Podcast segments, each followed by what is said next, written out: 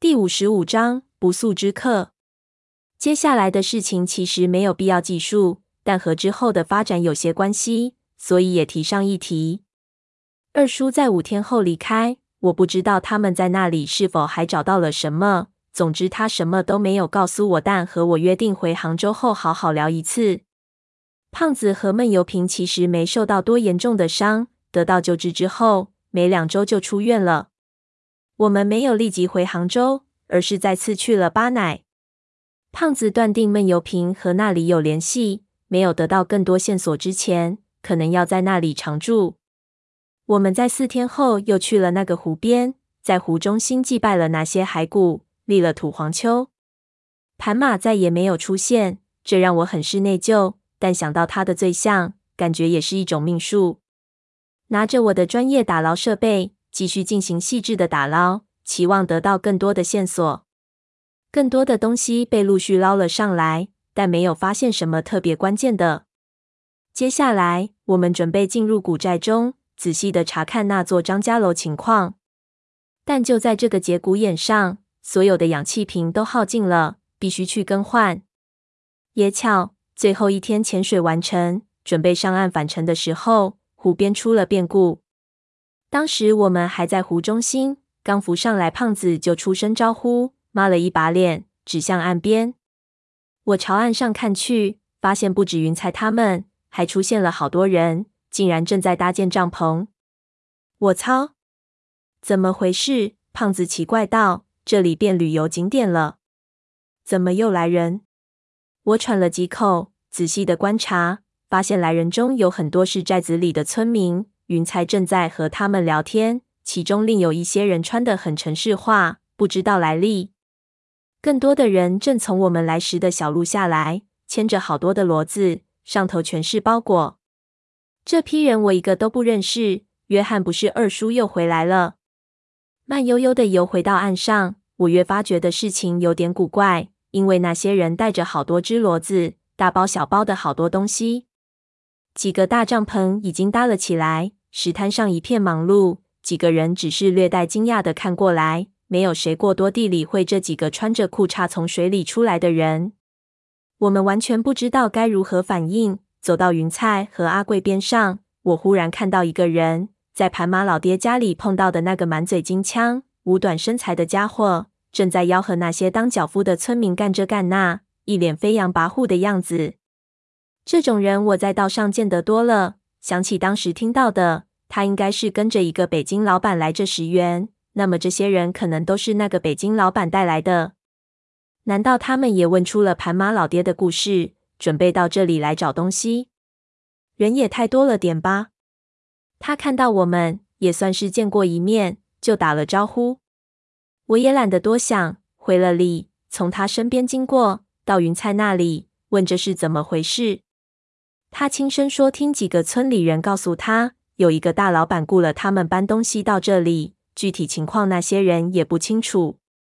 这局面比较尴尬。我不希望事情有这么发展，但这湖是公家的，你也不可能说不让别人来。这批人的目标是那重几块，我不知道他们是知道铁块的真相，还是单纯就是为了救赎，没法做出对策。他们的人源源不断，六七顶帐篷支了起来，所有的人都是一口金枪，让我恍惚间觉得来到了后海边上。坐下来，一边休息一边警惕地看着他们做事。这其实挺郁闷的，好比你在球场上打球，打着打着，忽然来了一堆人，全都人高马大，而且人数比你多几倍。这时候你只能乖乖下场休息。我一边暗骂，一边仔细观察他们运来的东西，看看能否发现什么线索。不看不知道，一看心就直往下沉。那些大包裹里。竟然有好几只水肺，好多物资看起来都像前设备。人家是有备而来的。胖子哼了哼，他们知道水下面有东西。我脑子转了一下，对胖子道：“会不会是北京有什么老瓢把子来这里淘货了？那些人你认不认识？”胖子道：“北京多的是前客倒爷，潘家园里没几个是亲自下的的，我想可能性不大。”这些人不会是四九城里混的，我看也许是咱们不知道的人。这年头，各地都有新势力。你在北京人脉广，你看有一两个认识的吗？我在问。胖子摇头，我怎么看没有一个脸热的。你让我再仔细看看。不过这些人的京腔有点怪。你等等，你胖爷，我打听一下，看看能不能问出他们老板是谁。胖子朝忙碌的营地里走去，用北京话和其中一个人打招呼。不过那人没搭理他。胖子是什么人物？立即跟了过去，他们就走远了。我想着我能干些什么，要么到他们营地里逛逛，看看有什么，或者干脆去找他们的老板。最终我什么都没干，因为潜水后的尽力润痛让我站不起身，眼睛和耳朵也非常难受，特别是耳朵又痒又疼，听声音都非常奇怪。看来这样潜水对身体的伤害很大。正思索着该怎么办，忽然身后的闷油瓶捏了我肩膀一下，捏得恰到好处。我舒服的一缩脖子，心说这家伙良心发现要给我按摩，却听他轻声道：“你看。”我把注意力重新投回到营地里，想看那里有无异样，却发现另一边的林子里又来了一队人，有一个人被人从骡子上被扶下来。那五短身材的很快迎了过去。仔细观瞧，发现那人年纪弓箭有点大了。下来之后，走路踉踉跄跄的，连腰也直不起来。他四周有好几个随从，前前后后朝我们走了过来。站起来想过去，闷油瓶却按住我。我转头，发现他矮身在我后头，凄凄的盯着来人，对我道：“不要让他们看到我。”怎么回事？我心里一个，挺直了身子，将闷油瓶挡住。看着他们越来越靠近，被搀扶着的那个像大人物的人，是一个高大但体型无比消瘦的老头，看得出年轻时肯定非常魁梧。因为被若干人拥簇着，我没能看清他的面孔，只觉得这人非常苍老，走路完全没有力气，应该已是风烛残年。边上一干人等，有男有女，更加混杂。那个五短身材一路似乎在做介绍。几人边说边走，并没有走到我们面前，拐入了一顶帐篷里。等他们走进帐篷，闷油瓶才松开捏着我肩膀的手。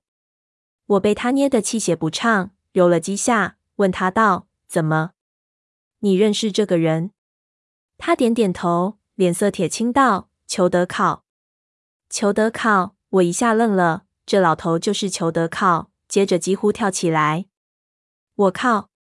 这些人同样是阿宁公司的队伍，这老头竟然亲自出马了。一时间，我不知该如何反应。裘德考在我心中有一个既定的形象，既确定又不确定，是一个长着斯文赫定那样一张脸的传教士，但又有些像马可波罗那个大骗子。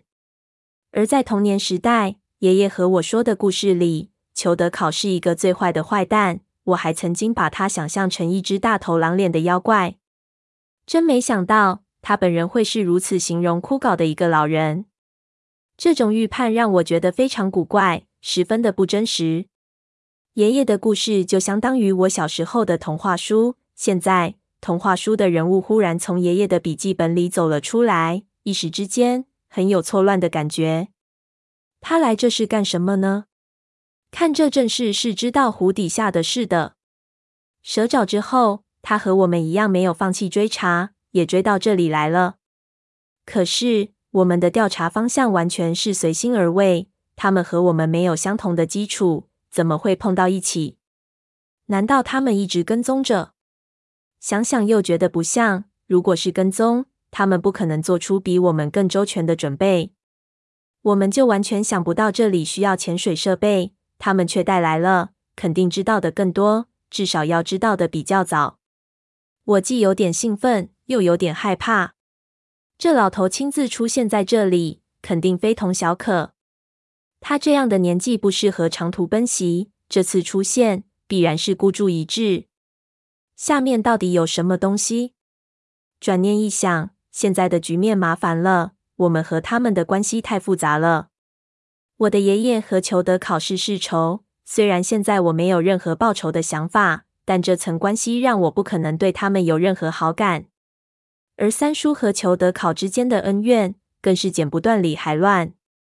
我们两方之间即使没有敌意，也有极强的竞争关系。在敌强我弱的情况下，得好好想想该怎么来处理关系。得走一步是一步。我压下毛刺刺的心跳，又想起了一件事：闷油瓶不是失忆了吗？怎么会认识裘德考？而且他躲什么？转过头，我就问他。他还是看着帐篷的方向，答道：“我在医院的时候见过他一次。医院是北京还是格尔木？我们是被裘德考的人从柴达木接出来的，不过不记得碰到过他。他当时受的打击应该比我们更大。北京，他回道：就在上上个月，那就是在北京治病的时候。靠，裘德考见过闷油瓶。”胖子怎么没告诉我？再一想，他娘的，胖子这个人要说义气，绝对是够义气，但要他照顾人，他肯定是不行的。我在杭州时，让他看着闷油瓶，想必是做一半放一半。而且闷油瓶这种人，单独和任何人相处都很困难，没有我在其中溜须打屁，胖子那没溜的性格，肯定和他是大眼瞪小眼。闷油瓶见到裘德考的时候。他不知道在哪里溜达，所以不知道。想起这个，我就想骂人。闷油瓶是我们手中的一张大牌，怎么他见过裘德考，我们都不知道？也就是说，如果裘德考狠点，闷油瓶被他接走都有可能。那我们上吊都不缺的。胖子真是太不上心了。闷油瓶也真是什么都不说。他找你干嘛？我问闷油瓶，你怎么没和我说啊？老大，他没有回答，闪回了我身后。回头一看，裘德考被人搀扶着从帐篷里出来，向四周望了望，戴上了帽子，朝一边的树荫走去。你躲什么？我又问。被他看到又怎么样？可能他早就知道你在这里了。闷油瓶摇头，对我道：“我们不能让他们抢先，必须经他们的时间。”你想干嘛？我问。他指了指一边堆着的潜水器械，我们去抢水费。